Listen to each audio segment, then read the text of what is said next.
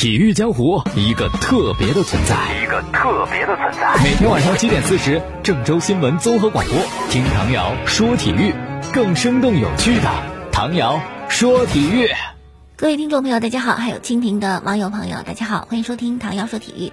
今天节目开始呢，我们说到的这个消息是很令人遗憾的。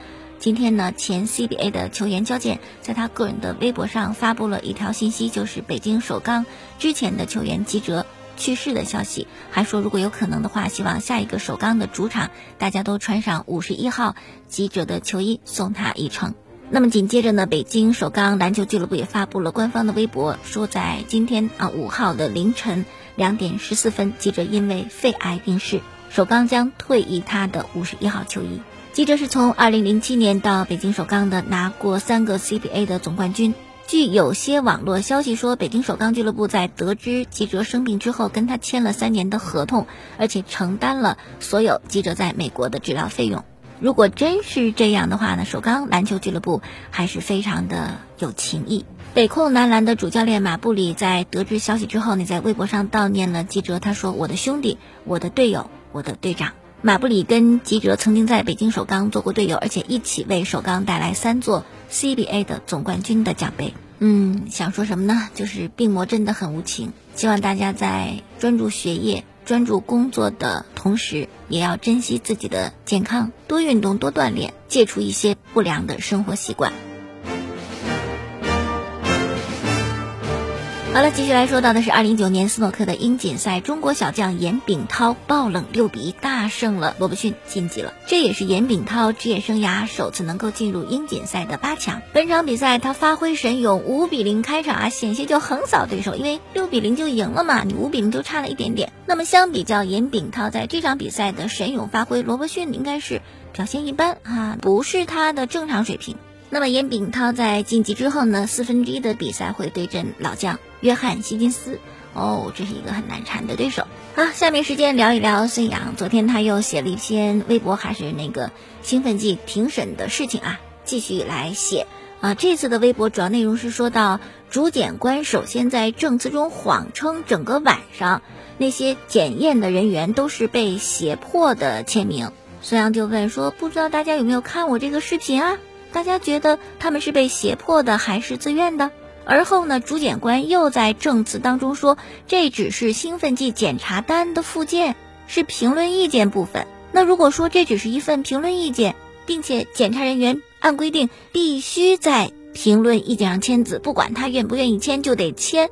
所谓的血检官和尿检官为什么要问这个签字会不会对自己以后上班有影响呢？必须得签你就签，干嘛还要担心影响你以后上班呢？主检官为什么对大家解释说这只是一个事件的说明，而不告诉大家这是一个检查表的评论意见？然后孙杨还在微博里贴了那个之前也发过的视频，就是相关人员轮番在签署一份文件，从表情上看看不出有人受到胁迫啊，看上去都是很自然的、自愿的去签名的。不过我觉得最近这段时间孙杨发生的频次挺多，可能。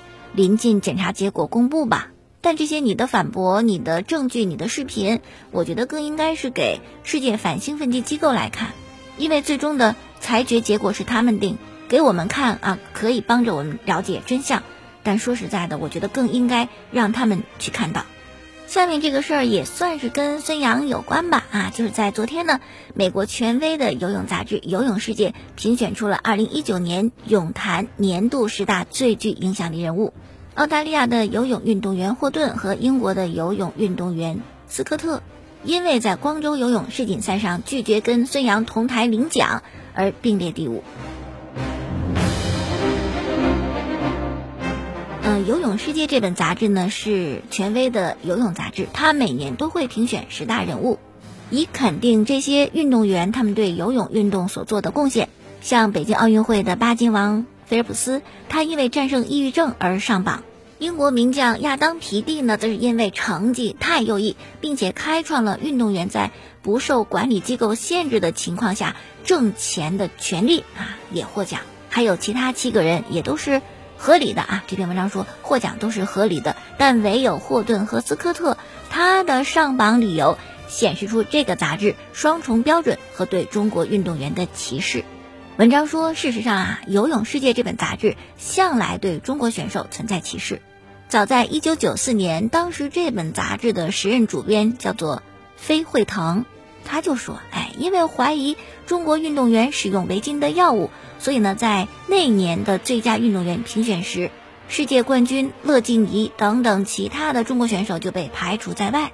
那么像这次啊，嗯，是评选十大最具影响力的人物给了霍顿和斯科特。”那么等于是认为他们两个当时那个拒绝跟孙杨同台领奖的做法和行为是正确的，但其实呢，药检这个事情的听证会刚举行没多久，正在审理，还没有宣布结果。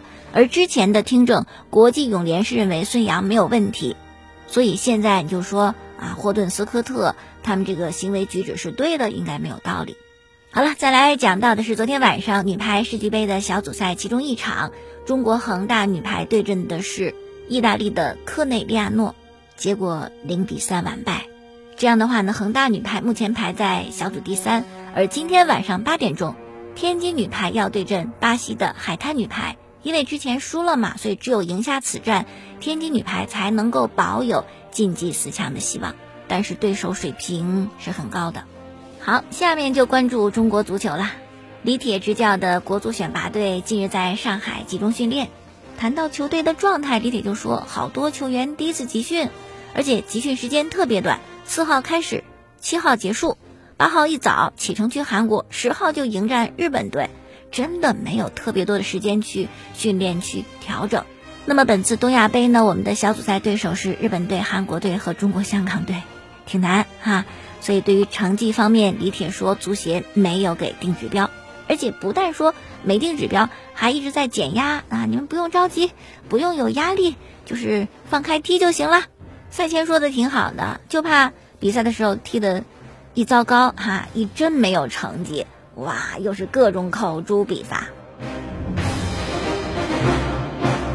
好，再来看到的是足协杯的决赛第二回合，六号的晚上七点三十五分，申花的主场啊，在上海，申花对阵山东鲁能。那么首回合比赛呢，鲁能是一比零小胜对手，赢得不多，但也算占先机，心理上肯定是有一定的优势的。所以如果第二回合鲁能队只要不输，就可以拿到他们队史上第六个足协杯的冠军。那鲁能肯定不愿意放弃哈，他们一定是希望能够在上海全身而退。而申花呢，他们的一个动力就是打破魔咒，因为足协杯啊。历来都是先客后主的球队，没有办法拿到足协杯的冠军。申花就想，哎，我我就改变这个这个情况，而且足协杯真的挺重要的。只要你拿到足协杯的冠军，就可以跟恒大、国安一样，直接进入到亚冠小组赛的正赛，不用参加资格赛了。对于球队来讲，就可以多放几天假，球员可以多休息，少一个烦心事儿。嗯，那么两队谁获胜的可能性会更大一些呢？鲁能队啊，我觉得应该先稳固防守，申花肯定得全力进攻，毕竟你落后嘛。而且这样的一些重大比赛，往往会有一两个球员挺身而出，成为关键先生。那么我们现在来看啊，鲁能队应该是佩莱，他是本赛季鲁能进球最多的球员。如果没有佩莱，鲁能的进攻威力少一半儿。而申花应该就是莫雷诺了。也是申花攻击线很重要的一环，所以说这两个外援的发挥可能会决定足协杯冠军的归属，或者说是有一定影响吧。那么除了佩莱和莫雷诺之外呢，像格德斯、费莱尼、沙拉维、金信玉乃至伊哈洛都有可能扮演重要的角色，我们就看看谁会成为关键先生。那在心理方面，鲁能队有点优势，而且申花今年特难赢鲁能。今年已经进行过的三场比赛，联赛加足协杯什么的，鲁能是两胜一平，特别联赛客场还三比一胜的申花。下面咱们聊的是一场英超的关键比赛，曼联对阵热刺，比赛肯定很好看。穆里尼奥就在曼联下课的嘛，如今重返梦剧场，那穆帅肯定想着我得报仇，但是没料到。重新回到梦剧场，穆帅没有达成所愿，反倒是被昔日弟子拉什福德抢了风头，也送给穆帅执教热刺的首场失败。所以这个关键赛事呢，就是曼联赢了啊！索尔斯克亚他的帅位又可以多留几天。对于一些曼联球迷来讲呢，不知道是喜是忧，因为我知道很多曼联球迷，或者说一部分曼联球迷是希望索帅赶紧下课，但是眼瞅着吧，到了下课的边缘，一个脚就踩在悬崖边上啊，就要掉下去了。哎，一场关键比赛，索帅赢了，又留下来了。你留下来吧，接下来的成绩又不好，眼瞅着又到了下课的边缘，一只脚又踏在了悬崖边上。哎，一场关键比赛他又赢了。如此的周而复始啊，真的不知道对曼联是好是坏。那么这场比赛能赢，索帅得感谢拉什福德。在马歇尔有伤没有办法出战的情况下，可以说这场比赛曼联进球的任务就交给拉什福德了。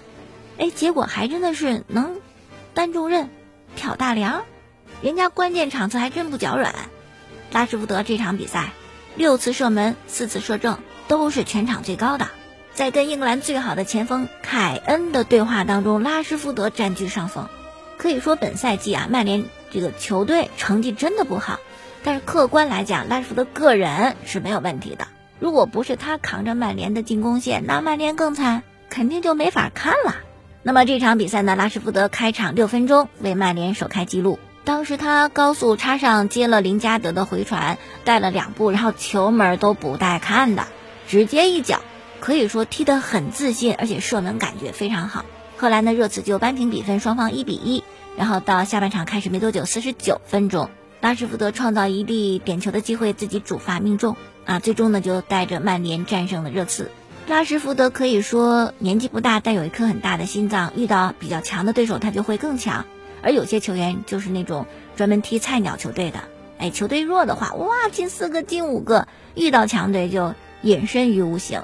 但拉什福德不是哈，球迷管他叫拉师傅。拉师傅不是，他在英超有四次梅开二度，都是对阵排名前六的球队，对阵英超的其他五大豪门，拉什福德进球效率特别高。对切尔西进五个，对利物浦进三个，对热刺进三个，对曼城、阿森纳也进两个。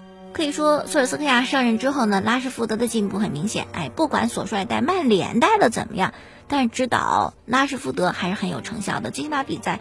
穆帅手下拉什福德强多了，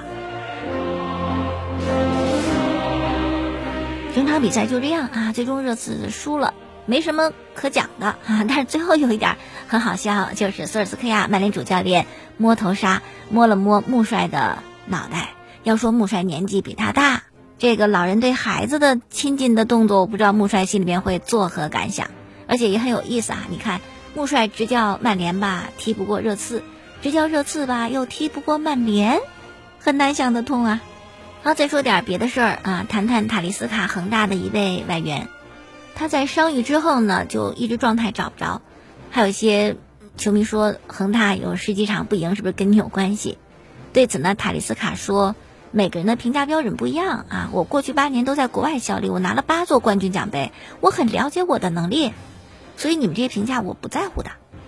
他还谈到了去恒大之前呢，曼联准备买他，曼联先报的价，而且他也做好了去曼联的准备。但后来呢，恒大忽然就联系他了，再一看，哇，这个报价很难拒绝。对此呢，塔利斯卡说，其实对于一个职业球员来讲，肯定希望去欧洲的豪门踢球，比如说曼联。但是恒大的那个合同对我和我的家人来讲太有保障了，所以呢，我就决定来中国尝试一下。那他的选择来中国踢球的理由是跟上港队的外援奥斯卡是一样的。奥斯卡就说：“这个我可以先挣钱，我先把家里生活弄好了，我再实现梦想。”那到了中超以后呢？塔利斯卡说：“我不后悔，我在广州吃得好，住得好，而且还可以和保利尼奥这么优秀的球员共事，而且整个中超很多大牌的外援，国内球员水平也不错啊，杨立瑜、韦世豪、严鼎浩、钟义浩、张修为、唐诗。”都很有能力。有人说日本球员比我们中国球员强，我不这么认为。日本球员传控能力是不错，但是中国球员有自个儿的特点，也有很多技术不错的。好，下面再说到的是国安的球员巴坎布，他在昨天下午呢发一条微博说：“我的护照不慎丢了，谁要是找着的话，我请他吃饭。”哎呦，好多球迷就为巴坎布操心，帮他找护照，结果还真是找着了。现在大家。惦记的就是巴坎布，你到底请不请人吃饭了？好，今天节目就到这儿，感谢大家收听。过去的节目录音呢是在蜻蜓 FM 上搜索“唐瑶说球”，明天我们再见。